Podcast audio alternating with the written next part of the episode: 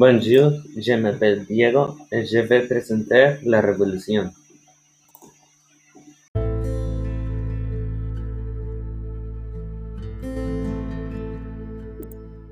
The French Revolution was caused because of the unequal social division state clergy, state nobles, and bourgeois peasants. At the time, there was a financial crisis because of the war, the spread of Enlightenment ideas, the unfair tax code, the first and second state privileges, and the absolute monarchy led to the beginning of the French Revolution by storming the Bastille the 5th of April 1789.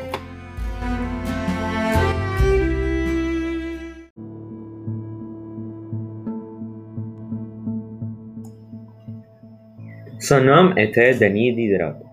Il a été grand, mince, cheveux gris, peau blanche et les joues noires.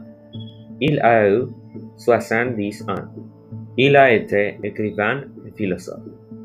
Il est né à Langres, France, en 5 octobre 1713.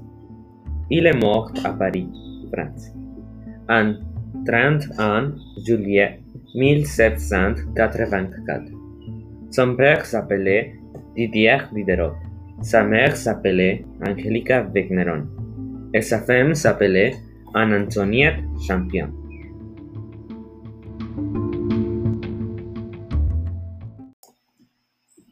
Merci pour votre attention.